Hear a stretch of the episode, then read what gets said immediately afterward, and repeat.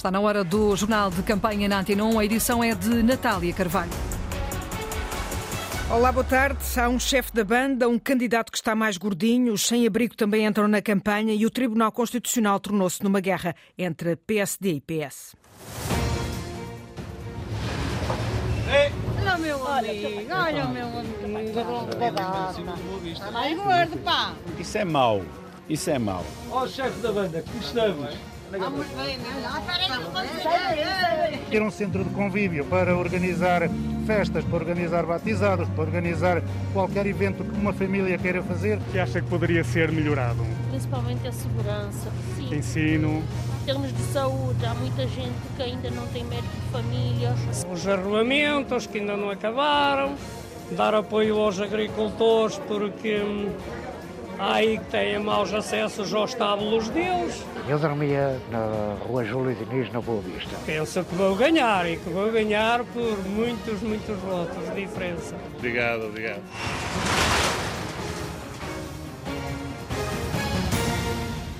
Tornou-se tema de campanha a mudança do Tribunal Constitucional para Coimbra. Vai a debate amanhã no Parlamento. A proposta é do PSD. Uma eh, proposta há muitos anos defendida por instituições locais e até pela Universidade de Coimbra e até mesmo por António Costa. O PSD quer que seja votada amanhã na generalidade essa proposta e o PS já fez saber que se vai abster. Feitas as contas, a proposta tem maioria relativa para poder passar à discussão na especialidade, mas depois necessita de uma maioria absoluta na votação final global para ser aprovada, votação que só irá ocorrer depois das autárquicas. O que leva Rui Rio a acusar o Partido Socialista de estar a enganar os eleitores, Ana Isabel Costa. Rui Rio desconfia da anunciada abstenção do PS à proposta do PSD de mudar o Tribunal Constitucional para Coimbra. Isso é mau. Isso é mau. E eu temo uma coisa, é que só se está a abster porque há eleições e depois na votação final global vai votar contra porque já foram as eleições e já deu para enganar as pessoas. Não só as pessoas de Coimbra, mas as pessoas de Portugal inteiro. Em plena campanha, o PSD e, em particular, Rui Rio, puseram na agenda política a proposta de mudança do Tribunal Constitucional e do Supremo Tribunal Administrativo de Lisboa para Coimbra. Mas Rui Rio nega que tenha alguma intenção eleitoralista. Nossa ideia de fazer o debate era no sentido de publicitar aquilo que queríamos fazer, porque um debate, enfim, aprofundado sobre o Tribunal Constitucional estar em Lisboa, estar em Coimbra, não me parece coisa muito difícil de fazer. Eu acho que a esmagadora maioria do país entende que o país não pode estar todo concentrado na capital do país. A proposta do PSD de transferência do Tribunal Constitucional de Lisboa para Coimbra é amanhã discutida no Parlamento. Os juízes conselheiros do Tribunal Constitucional consideram que a transferência seria um grave desprestígio para a instituição, o que também já mereceu pronta reação do líder do PSD. Eu acho isto, como lhe digo, entre o triste e o desolador. Como é que ao fim de tantos anos se diz que um tribunal estar em Coimbra é desprestigiante? Eu acho que desprestigia quem pensa assim.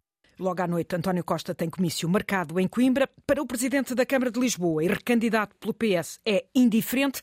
Uh, Fernando Medina diz que não ficaria incomodado se o Tribunal Constitucional saísse da capital. É uma decisão de, das instituições sobre essa matéria. O Tribunal funciona bem em Lisboa, funcionará bem também em Coimbra. Não, me- não motiva nenhum particular bairrismo para que o Tribunal Constitucional tenha que se situar em Lisboa. não o incomoda sair daqui.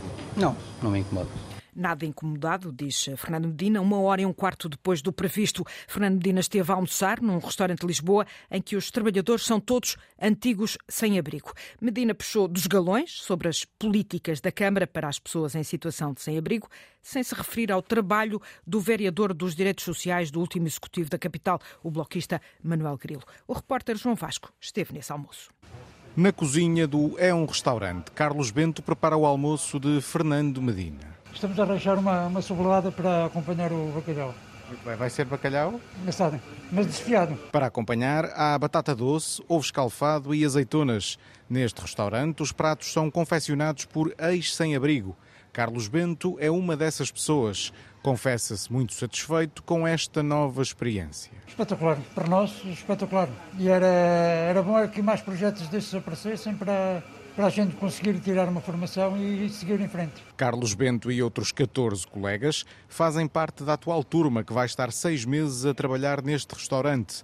Daqui, estas pessoas saem ou para outros restaurantes ou para outras profissões. Por trás do projeto está a Associação Crescer, liderada por Américo Nave. A ideia é que seja quase um restaurante de formação ou um trampolim para as pessoas integrar o mercado de trabalho. Antes de ter vindo para o restaurante, quem aqui trabalha teve direito a um teto, ao abrigo do programa Housing First, uma casa primeiro. Este projeto foi dinamizado pelo vereador do Bloco de Esquerda que fez parte do executivo de Fernando Medina.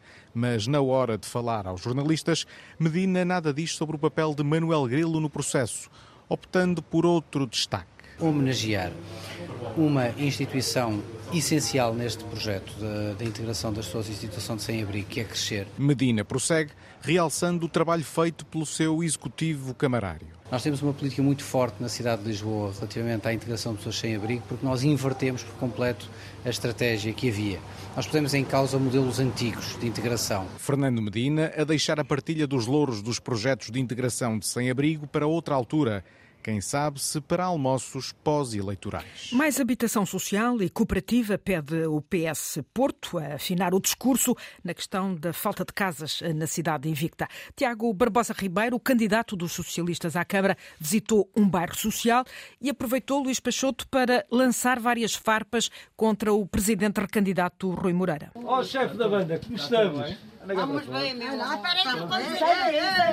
Tiago Barbosa Ribeiro andou pelo bairro de Pereiró, em Ramal.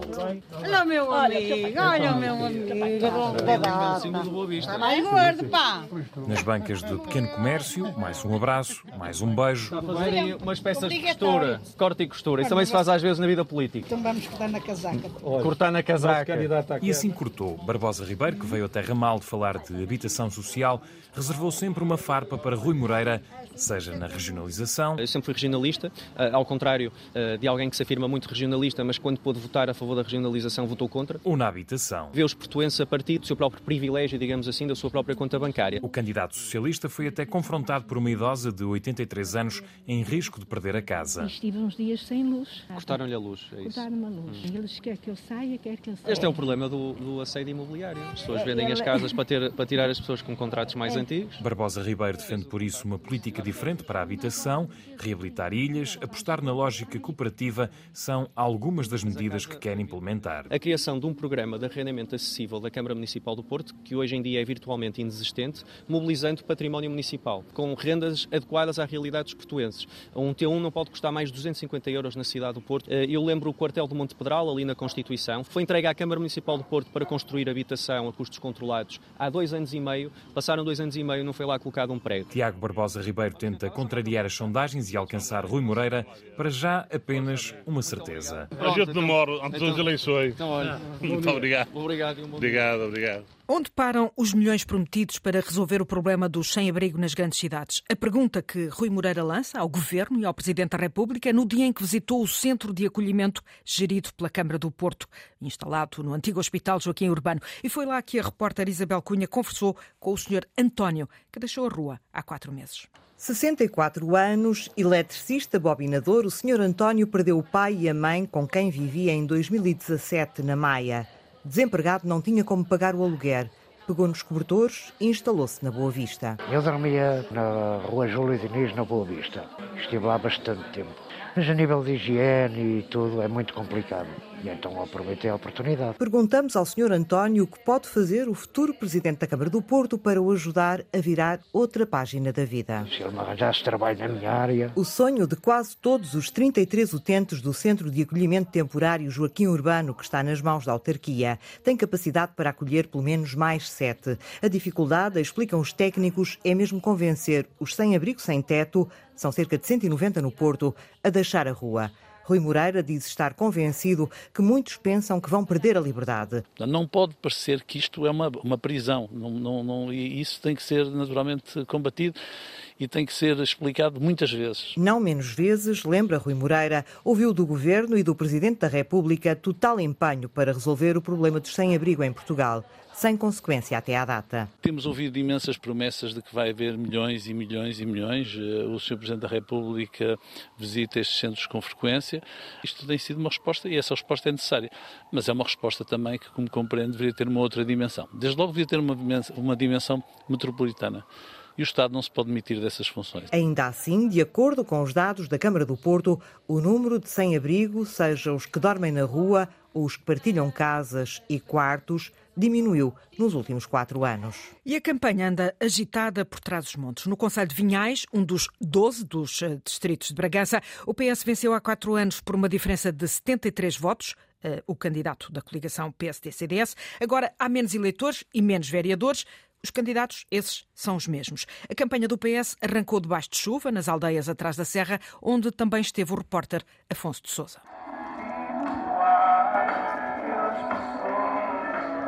O carro das cornetas lidera uma caravana de cerca de 40 viaturas que, debaixo de chuva, rasgam, aldeia dentro, o silêncio da pacata edrosa. Seguem para o edifício da Junta, onde estão algumas dezenas de pessoas. Umas 80 saem, não sei, mais ou menos. E quantas pessoas é que tem a aldeia? Pai, umas 80. As restantes vieram da anexa, da aldeia de Melho. Humberto Gonçalves é o candidato à Junta de Freguesia, tem 63 anos. Há oito tinha deixado a junta porque já lá tinha estado 16. Agora volta e com uma certeza. Penso que vou ganhar e que vou ganhar por muitos, muitos votos de diferença. Ao lado do presidente e também candidato, deixa-lhe o caderno de encargos. Os arruamentos que ainda não acabaram, dar apoio aos agricultores porque hum, há aí que têm maus acessos aos estábulos deles. A ver se conseguimos. Para já conseguiu trazer ali o candidato no primeiro dia de campanha, debaixo de uma chuva intensa. Começamos hoje com chuva, mas também é verdade, como diz o lema, boa da molhada, boa da abençoada. Portanto, esperemos que isto seja um bom sinal. Abençoado, Luís Fernandes é o atual presidente da Câmara de Vinhais que se recandidata para mais quatro anos. Está com boas sensações. Eu penso que são positivas. Aliás, o facto de arrancarmos hoje com um dia destes já com a, a mobilização que temos parece-me um dado muito positivo. Mais negativo é o corte nos mandatos, mas pior ainda, diz o candidato do PS, serão os cortes das verbas que vêm do governo para as autarquias. Quer dizer, em vez de ajudar, ainda vão prejudicar ainda, ainda mais. Continuar pelas pessoas é o lema de Luís Fernandes, que até ao último dia de campanha vai continuar por todas as 78 aldeias do Conselho Transmontano. E o jornalista Afonso de Souza esteve também do outro lado, noutra aldeia, onde a caravana da coligação PSD-CDS segue com a intenção de tirar a Câmara ao PS, para o qual perdeu há quatro anos por 73 votos. Carlos Almendra encabeça a lista que quer dar a volta ao Conselho de Vinhais. Vira o disco e não toca o mesmo. Na aldeia de Vila Boa, o som da campanha de Carlos Almendra junta várias pessoas no largo principal. O PSD-CDS perdeu há quatro anos, mas agora, diz o candidato, é para ganhar. Aquilo que nos motiva a estar cá não é os 73 votos porque perdemos há quatro anos, mas é sobretudo porque há muito para fazer e nós temos competência, temos um projeto e temos uma estratégia para dar a volta a isto. Que passa por atrair para o território empresas e trazer economia que permita criar empregos e fixar a população. Este é o nosso desidrato. Baseando aqui na, na, na agricultura, na, na, agropecuária e também no turismo, no turismo de natureza, um turismo cultural, religioso. É muito importante haver aqui uma linha estratégica para dar a volta a isto. O nosso desidrato é ganhar a Câmara para mudar o Conselho. Ansioso que isso aconteça está Carlos Teves. É o candidato da coligação à Junta de Osilhão, sua terra natal, e Vila Boa, onde mora. O ex-GNR na reserva quer fazer o bem e unir as poucas pessoas que ali habitam e mais algumas coisas. Ter um centro de convívio para organizar festas, para organizar batizados, para organizar qualquer evento que uma família queira fazer, nós precisamos de, de balneários no lugar onde ocorrem as festas, seja a festa de ano, seja outras festas, nós precisamos de tratar daquilo que é o património da aldeia, que neste momento está degradado, como o moinho, por exemplo. Sem parar, os dois Carlos, Esteves e Almendra, querem moer bem a campanha junto do povo para tirar a melhor maquia no próximo dia 26. É um conselho que entra para as contas do PS e do PSD num distrito, o distrito de Bragança, onde João Turgalo, o PS, se tornou maioritário. Nas últimas eleições, o PS conquistou a maioria das câmaras do distrito de Bragança, uma novidade neste século. Foram sete câmaras ganhas pelos socialistas, com destaque para as duas arrebatadas ao PSD, Macedo Cavaleiros e Mirandela. Em sentido inverso, a influência dos sociais-democratas no distrito foi caindo ao longo das últimas décadas, das nove vitórias em 2001 passaram a ser apenas 5 em 2017, uma em coligação com o CDS, em Torre de Moncorvo.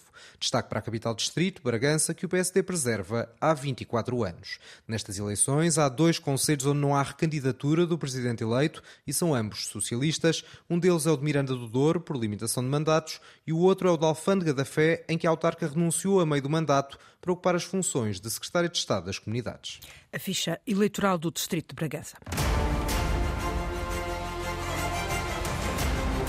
Autárquicas 2021. A campanha da CDU é praticamente residente no Alentejo, depois de ontem ter visitado três conselhos alentejanos que a CDU perdeu para o PS há quatro anos. Hoje, Jerónimo de Sousa dedica o dia a dois bastiões comunistas, Pinhal Novo, em Palmela, e Avis, em Porto Alegre. Pelo meio das visitas, o repórter Nuno Amaral ouviu duas mulheres comunistas. A primeira não gosta de confusões, a segunda já aguarda a visita do líder do PCP. A Isabela, hoje velhinha, assim singela, ela é rainha. Ó oh, minha terra, ó oh, gente boa. Já vamos à vis, da parte da tarde. Não te trocava pelo luxo de Lisboa. De manhã, Jerónimo de Souza saía de Pinhal Novo, Palmela, Bastião Comunista e Bruno Andrade tirava um panfleto de campanha para a mesa de café. Pois aí guardei, porque está aqui uma pessoa que é mãe do meu filho, Manovo. A companheira de mesa interrompe. O que é que me quer? O seu nome é Maria. Toda a vida. Maria, mas é um nome vulgar, perpétua, que há muito poucas. Maria Perpétua sabe o que quer. CDU e nada de confusões. Que eu voto só nesse, não há mais nenhum. Além disso, que, é, que este presidente que aqui está é deste partido e eu gosto é deste e não quero votar em mais nenhum.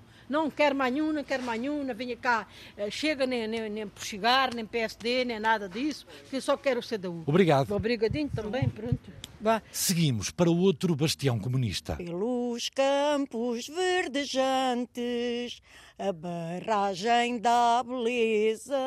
Para mim é Jerónimo de Souza e eu vou vê-lo, se Deus quiser. Sim, o secretário-geral do PCP chega ao fim da tarde. Chamo-me Leonor, é isso que quer saber? Estamos em Avis no Alto Alentejo, Distrito de Porto Alegre, Conselho de Avis. Leonor Almeida viveu 50 anos em Almada, cidade, até há quatro, também da CDU. Mas tenho aqui a minha casinha e a minha terra, até as pedras da rua me fazem emocionar. O que é que quer mais? Queremos seguir para outras campanhas e outras paragens. Em Castelo Branco, medem-se forças no eleitorado, mas também nos programas de ação. A missão não falta aos dois candidatos que vão partilhar votos no eleitorado socialista, o ex-presidente Luís Correia e o atual candidato pelo PS, Leopoldo Rodrigues. Paulo Brás assistiu à apresentação dos programas dos dois. Sem se referir diretamente ao seu principal adversário, Leopoldo Rodrigues, candidato pelo Partido Socialista em Castelo Branco, garante que o seu programa é o único que tem um projeto para o futuro. Há inclusivamente algumas candidaturas das quais ainda não ouvi um verdadeiro programa, do qual não conheço um conjunto de projetos porque dizem que é difícil concretizar e até alguns dizem que nós estamos a apresentar um, ou estamos a vender ilusões. Não, nós não estamos a vender ilusões. E quem falou de ilusões foi Luís Correia, o ex-presidente socialista e que agora concorre como independente, que apresentou também o seu programa, que considera audaz, mas realista. É uma estratégia que demonstra também que não estamos aqui para uh, uh, vender ilusões nem criar castelos no ar Uh, temos uh, os pés bem assentos na terra, sabemos aquilo que queremos e onde queremos chegar e é aquilo que uh, apresentamos hoje aqui. O Luís Correia diz que o seu programa assenta sobretudo numa perspectiva de desenvolvimento económico. Na captação de empresas, na criação de empregos e na promoção de, de, do empreendedorismo junto de, dos nossos jovens, junto de todos os munícipes, porque só assim é conseguiríamos criar riqueza, eh, criar, eh, desenvolver a nossa economia e fixar as pessoas eh, no Conselho de Castelo Branco e atrair também pessoas de Castelo Branco. Entre as várias ideias e projetos, o candidato socialista quer construir a cidade das artes e da ciência. Que é um projeto que nós consideramos que pode levar Castelo Branco a uma afirmação e à tal informação internacional, um espaço onde possa existir um jardim botânico, onde possa existir um planetário, onde possa existir condições para termos uma atratividade de, em Castelo Branco que neste momento ainda não conseguimos, apesar dos inúmeros equipamentos culturais que já temos na nossa cidade e que temos no nosso Conselho e falo, falo nomeadamente nos nossos museus. Com programas apresentados, os próximos dias vão ser dedicados ao contacto com as populações, com ações de rua, na cidade e nas freguesias. O líder do PSD, Rui Rio, fecha hoje o dia de campanha precisamente em Castelo Branco. Na praça do município, aqui na antena, foi dia de grande reportagem em Almada. Apesar de estar do outro lado do rio, a poucos quilómetros da capital, Almada é vista por muitos como um dormitório. Muitos trabalham ou estudam em Lisboa, por isso mesmo, acessos e transportes públicos são questões que mais preocupam quem ali vive. Na entrada para os comboios, atenção à distância entre as portas e a plataforma. Na Caparica são maus, pronto. Eh, eu venho de carro até ao Pragal e depois a partir daqui tudo bem. O comboio é, é ótimo. Eh, às vezes apanha TST, mas é, os horários não são cumpridos, eh, é muito mau. A solução seria ou mais autocarros, ou então aquilo que falo há muitos anos, seria o metro até à Caparica, sim. Hoje eu estive à espera para pegar um autocarro das 9 e um quarto. O autocarro só veio aparecer-me era 9h40. É bastante costume aqui na TST ou autocarros que não vêm, ou autocarros que nem aparecem no horário, ou aparece mais cedo, ou aparece mais tarde. Às vezes levo na cabeça do patrão, mas ele já está habituado, sabe que pronto, é complicado os autocarros. Principalmente o metro falha, que é, olha, imagina o tempo que a gente está aqui à espera do metro para Cacilhas e até agora nada. Disseram que era um transporte para facilitar, não está a facilitar. Para mim não me facilita nada, nem de manhã nem à tarde, porque eu tenho que ir para a Almada trabalhar. E o que me revolta é que eles dizem para a gente usar os transportes públicos. Ando de carro, também são 10 minutos da Almada a Lisboa. Eu vou cedo. Eu vou antes das 7 da manhã, para cá às vezes é que eu apanho um bocadinho, mas, mas mesmo assim compensa. A vezes tem alturas que não passa um, não passa dois, e nós temos que estar à espera até a vez do terceiro. E às vezes levamos quase uma hora à espera do autocarro. Amanhã a Praça do Município segue para Norte, grande reportagem em Miranda do Douro. Eleições autárquicas 2021. Espaço breve para análise. Chama a antena o professor Paulo Neto, da Universidade de Évora, especialista em políticas públicas. Professor, boa tarde. Ao olhar para a campanha, quais são as políticas públicas, precisamente, em que mais se concentram os candidatos?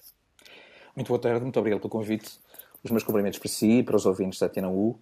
Um, na minha opinião, no que respeita às políticas públicas, quatro aspectos essenciais têm vindo a caracterizar até este momento, quer a pré-campanha, quer a, a campanha eleitoral para as eleições autárquicas.